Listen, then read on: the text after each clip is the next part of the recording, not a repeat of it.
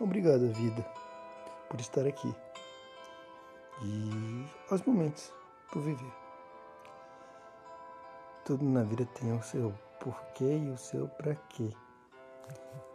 Acredito que muitas pessoas não vão querer ouvir porquê, para quê, entender que aconteceu porque tinha que ser.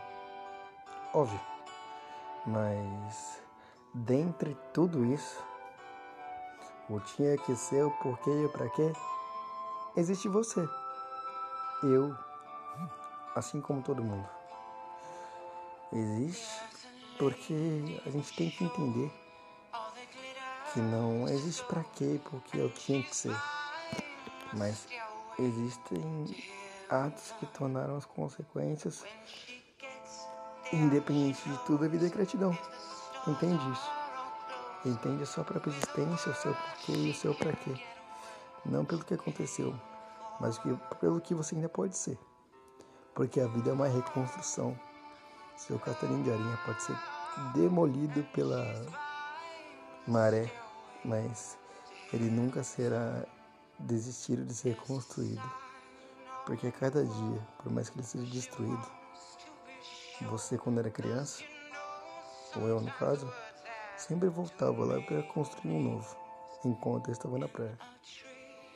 Porque enquanto eu podia estar vivendo meus dias atuais da rotina, eu construí esse castelo fazendo novos dias, dias melhores.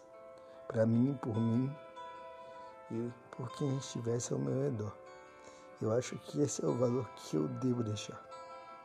Por dias melhores, por mim, para mim, pela minha vida, por quem eu sou e eu, por quem eu deixo de ser. A vida é um eterno porquê e para quê e o eterno tinha que ser. Não transcrevemos nosso caminho, mas mostramos ao nosso caminho o que ainda podemos ser. Vida, dentre tudo, e dentre todos os desastres e desconstruções e reconstruções, porque a vida é tentar para sempre.